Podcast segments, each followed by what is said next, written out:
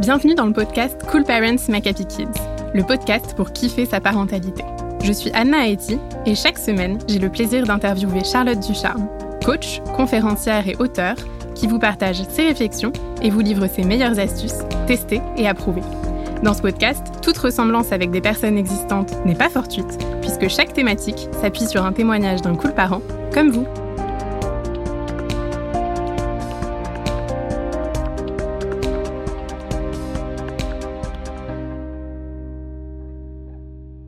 Cette semaine, on aborde le sujet de la jalousie dans la fratrie. Comment faire lorsque de simples moments partagés avec un de nos enfants entraînent des crises de jalousie pour l'autre? Comment les accompagner chacun pour apaiser les choses? On en discute ensemble avec le témoignage de Stéphanie, maman de deux filles de 4 et 2 ans.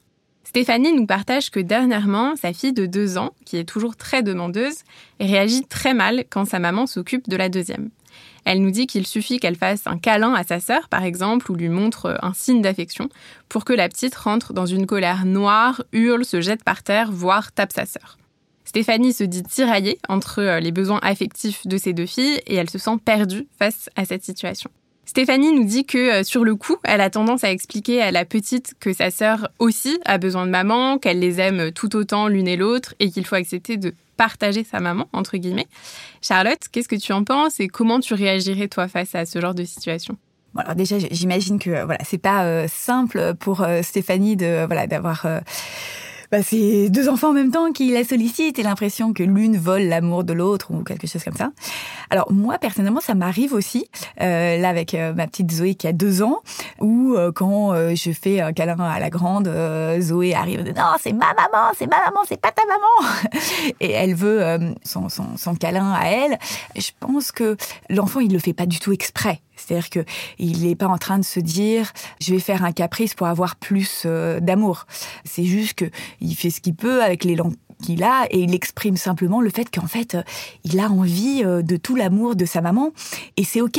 Enfin je veux dire voilà on va pas lui reprocher d'avoir cette envie-là. C'est en effet intéressant de lui dire bah voilà je suis la maman des deux mais plus on accentue là-dessus, on risque de renforcer cette jalousie parce qu'on lui dit non on va lui dire non, entre guillemets, on lui reproche de vouloir cet amour en lui disant non, je suis la maman des, des deux, je partage. D'ailleurs, on partage pas l'amour. Euh, en réalité. Euh, c'est-à-dire que je vais pas partager mon amour entre mes deux enfants. En réalité, je vais pas partager l'amour. Je vais donner autant, autant, et c'est toujours différent, donc c'est pas forcément autant. Mais je pense que le meilleur moyen pour justement que notre enfant euh, soit moins dans ces crises, c'est de lui montrer pleinement son amour. Je pense que si notre enfant fait de grandes crises, c'est que il exprime à sa manière le fait qu'il a besoin d'attention, qu'il a besoin d'amour. Et là, ce qui est intéressant, c'est que c'est pas le temps qu'on va passer avec chacun qui va faire la différence. C'est vraiment notre euh, façon d'être présent à notre enfant. On n'a pas besoin d'avoir forcément beaucoup, beaucoup de temps. Mais comme là, en plus, euh, ton enfant a deux ans, euh, tu peux, dans les moments du quotidien qui sont l'habillage le matin, ou je sais pas, peut-être qu'elle a encore des couches, le changement de la couche, ou le bain, ou être pleinement présent. Prendre ces moments-là et c'est génial. Enfin, c'est pas une injonction, c'est juste se dire mais c'est notre petit moment à nous où on s'habille, je sais pas, on peut faire parler les habits, on change l'enfant, on peut en profiter pour faire euh, des bisous proutes. Enfin, se dire bah ces moments-là, je vais être pleinement avec mon enfant et je vais en profiter à fond. Euh, et on va passer voilà des petits moments où euh, bah, c'est trop cool. Deux ans, c'est hyper mignon comme âge. L'enfant commence à parler. Enfin, et vraiment plus on sera présent, on profitera de ces moments pour regarder enfant pour euh, voilà communiquer avec lui, plus il sentira notre présence et plus voilà on, on remplira son réservoir d'amour et, et moins il fera des crises de colère pour en avoir parce qu'il se sentira quand même plus rempli. Donc euh, je trouve que voilà dans tous ces moments-là, c'est déjà ce qu'on peut faire, moins euh, mettre d'importance sur ces colères-là. réagir peut-être avec un peu plus d'humour, dire je suis pas je, suis pas la maman de, de ta sœur, je suis que ta maman, t'es sûre, t'es vraiment sûre? Et, et prendre ça avec un peu de légèreté. Voilà. Donc Stéphanie euh, nous partage euh, que euh, depuis toujours, elles ont une, bonne relation entre elles, ces deux filles, mais que maintenant qu'il y a ces crises-là dans lesquelles la petite peut du coup crier et puis même aller jusqu'à parfois taper du coup sa sœur, elle a peur que ça dégrade petit à petit cette relation que ces filles ont entre elles. Est-ce que selon toi, il y a effectivement un risque? Est-ce que ces crises de jalousie, elles veulent dire quelque chose aussi de ce que la petite sœur pense de la grande ou pas du tout? Non, je pense que là, c'est la sœur a juste envie euh, de l'attention de sa maman. Donc euh, ça n'a rien à voir avec sa sœur.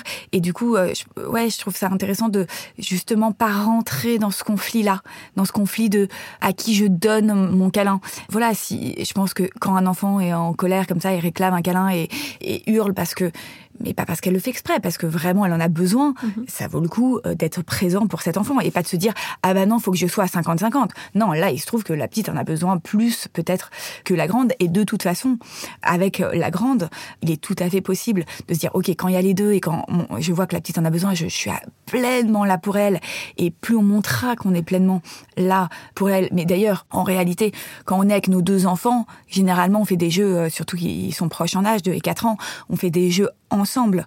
C'est rare qu'on s'occupe d'un enfant à fond devant l'autre.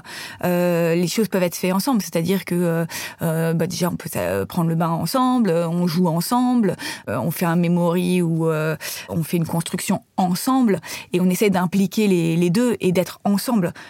Normalement, il ne devrait pas y avoir forcément de ah bah tiens tu t'occupes plus d'elle que moi. Et ah, après il y a des moments où on est pas ensemble.